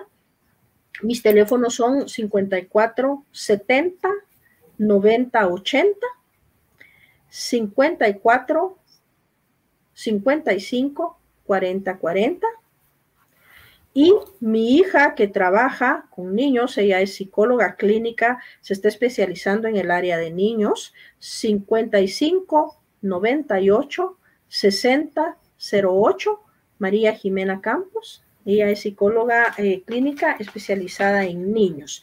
Estamos a la orden. La primera, el primer contacto yo agradezco enormemente que sea mediante una llamada telefónica porque se establece de manera más formal. Posteriormente, dependiendo también de la responsabilidad de la persona, pues ya nos contactamos vía WhatsApp, ¿verdad? Genial, Analida, muchísimas gracias por habernos acompañado en esta plática tan ah, compleja, tan llena de tanta información, porque así son los psicólogos, tienen muchísimo que decir y nosotros muchísimo que escuchar y aprenderles. A ver, eh, nuestro community nuevamente nos está colocando acá eh, los números de teléfono, muchísimas gracias por haberlos eh, guardado, los vemos ahora en pantalla y tenemos unos saludos de Jessica Cell, de Navy Márquez, que dice muchas gracias y gracias a la licenciada Analida. Carolina Alejos, que también es psicóloga de revista femenina y aprovecho aquí ya rapidito antes de despedirnos a saludar a todas las psicólogas. Perdón si me olvido a alguien. Eh, en este momento, pero a Carolina, a Wendy, a Katherine, a Sophie, a Karin, a Cristal Ramírez, que no la había mencionado, a Connie Carl Schmidt y a ti, Analida. Muchísimas gracias. Perdón si me estoy olvidando. A algo mañana les vamos a celebrar a una por una. Gracias a ustedes, crecemos, nos transformamos, nos deconstruimos y reconstruimos. Eriva, me encantaría tener un momento, ¿me podrías brindar un minuto más? Sí, por supuesto. Sí, es que quisiera ampliar algo eh, con relación a mi, a mi especialidad porque quedan como un poquito de vacíos y desconocimiento en cuanto a lo que, a lo que es la psicología forense. ¿Podría ampliar un poquito? Ok, por favor. Sí, bueno. Eh, primeramente quiero hacer énfasis en que forense no es sinónimo de muerte o de muerto. ¿Sí? Sino que forensis, eh, forense viene del latín forensis, que significa público o forum, plaza. Entonces, el foro el, o la plaza era el lugar en donde se ponía una persona en la antigua Roma y se le juzgaba porque había eh, delinquido, había una situación que había solventado legalmente y se le ponía ahí. De ahí viene el término forense. La psicología forense es la rama de la psicología que ayuda en la administración de la justicia de una manera más equitativa, ¿sí? Eh, en mi caso, yo analizo eh, la mente criminal, la mente de la víctima, el comportamiento de ambos y aquellos procesos mentales que intervinieron en el momento del hecho delictivo. ¿sí? A través de una evaluación forense que incluye lo, clínico, lo mental, lo conductual, eh, lo constitucional, o sea, lo biológico, yo determino, por ejemplo, en el agresor si hubo eh, intencionalidad en su hecho, en el hecho que cometió, si el estado mental, mental del agresor estaba eh, intacto, eh, si hubo voluntad de cometer el, hecho o si tuvo algún momento de obnubilación, de ceguera o padece de algún trastorno de personalidad psicótico, etcétera, que lo condujeron a cometer el delito. Y en cuanto a la víctima, yo trabajo para establecer el nivel del daño psicológico que se quedó instaurado en su mente, ¿verdad? Para arrancar desde ahí mediante un proceso terapéutico adecuado de la mano de la victimología para fortalecer esas áreas débiles y para que la persona pueda recobrar su salud mental, reinstaurar nuevamente una visión adecuada del mundo y pueda volver a trabajar eh, en todas las esferas que involucran a la persona. Eh, para finalizar, eh, pues es bastante amplio este, este ámbito, este tema. Trabajo en el ámbito legal, pero trabajo en el ámbito de desarrollo humano desde el momento en el que he visto los daños tan profundos que se le ocasionan a las víctimas de cualquier eh, delito. El desarrollo humano las lleva a ellas a recuperarse, a recobrarse y a empezar a vivir nuevamente eh, trabajando en ese daño psicológico que quedó instaurado. Para finalizar, quisiera compartirles una pequeña anécdota. Algunos tal vez ya lo conocen, otros no. Y quisiera, por favor, que ustedes se identificaran ahí. Cuenta la, la anécdota que un día un hombre quedó viudo y tenía dos niñas. Y con esa ansiedad y esa tristeza empezó la preocupación por decir, ¿qué voy a hacer con estas niñas? Yo quiero que ellas tengan lo mejor para la vida pensando en darles lo mejor a las niñas, ¿verdad? Se fue con el sabio de la montaña y le dijo, sabio, quiero que tú eduques a mis hijas y les des todo el conocimiento y la sabiduría para que ellas tengan herramientas y formas de afrontar la vida. Dicho esto, el viudo llevó a sus hijas con el sabio, las niñas comenzaron a crecer, estaban muy felices, empezaron a adquirir sabiduría, conocimientos, etcétera, pero llegó un momento en el que ellas se cansaron. Ahí sí que los cambios que se dan a veces en los adolescentes, de que el sabio todo lo sabía, porque todo lo sabe, ya estoy cansada de esto. Tenemos que encontrar la manera en la que él caiga y se dé cuenta que no lo sabe todo. Pero ¿cómo? ¿Cómo? Empezaron ellas a tramar en sus mentes inocentes. Ya sé, dijo una, y se fue al patio y regresó. ¿Ves lo que tengo aquí? ¿Qué es? le dijo la otra es una mariposa azul. Bueno, ¿y qué con eso? Con esto haré caer al sabio. ¿Y cómo lo vas a hacer? Le voy a preguntar si la mariposa está viva o está muerta. Si él me dice que está viva, yo aprieto mis manos y le enseño que está muerta. Si él me dice que está muerta, yo abro mis manos y la mariposa se va volando. Así que él siempre va a estar equivocado. Muy felices en su inocencia, se fueron a donde estaba el sabio y le dijeron, sabio. Tenemos una pregunta para ti. A ver cuál es, le dijo él. Tú, que todo lo sabes, dime. Tengo una mariposa azul en mis manos. ¿Qué crees? ¿Está viva o está muerta? Y el sabio sonriendo le dijo, eso depende de cada una de ustedes, eso depende de ti, porque la mariposa está en tus manos. Esa es su vida y la mía. Cada uno tenemos nuestras vidas en las manos. De nosotros depende si la aplastamos cada día por los problemas, las situaciones, las tristezas, el sufrimiento y todos aquellos ingredientes existenciales que son necesarios para crecer, para transformarnos en un mejor ser humano. Nosotros somos los que vamos a pasar y volar encima de todo eso mediante darle la cara y descubrirnos y apreciarnos y valorarnos, o nosotros somos las que vamos a aplastar a la mariposa azul. Nuestra vida depende de nosotros porque está en nuestras manos.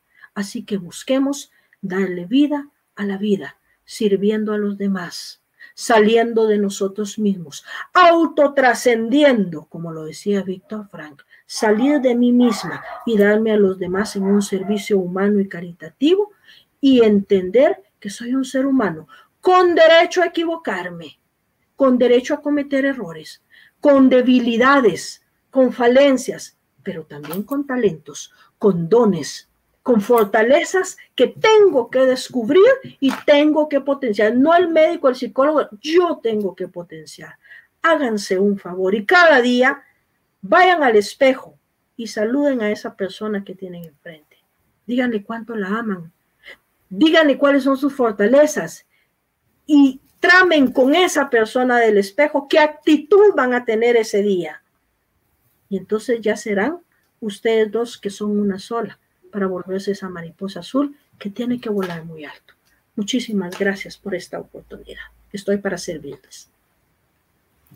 A ti, Analida, muchísimas gracias. Eh, abramos nuestras manos y descubramos qué hicimos hoy. ¿La dejamos vivir o la aplastamos entre nuestras manitos? Es una decisión diaria y para eso estamos acá en Revista Femenina, para ayudarles a tomar decisión por día, una vez por día. Bueno, muchísimas gracias por habernos acompañado. Recordemos que llegamos gracias al gentil patrocinio de Educando Mi País, que es un centro educativo extraescolar a través de las redes. Es virtual. ¿Qué tienen que hacer? Inscribirse a www.educandomipaís.com y ustedes sacarán su primaria y sus básicos de forma acelerada y a distancia desde cualquier dispositivo electrónico. Este día hablamos largo y tendido acerca de las psicólogas. Solo me faltaba saludar a Melissa López y a Saraí Ponce, de todas las psicólogas que comprenden esta revista femenina. Muchísimas gracias por habernos acompañado, Analida. Nos vemos en una próxima. Y a ustedes, gracias por habernos eh, eh, apoyado y por habernos externado sus dudas y sus comentarios. Allá en el área de producción, muchísimas gracias a Luis Rojas, nuestro community manager, y a Julio Román, nuestro director creativo. Esto ha sido todo por hoy. Nos retiramos, nos vemos en una próxima producción. Feliz noche. Muchísimas gracias. Feliz noche. Gracias por escuchar Voces Femeninas. Te esperamos en una próxima. Recuerda visitarnos en www.revistafemeninagt.com.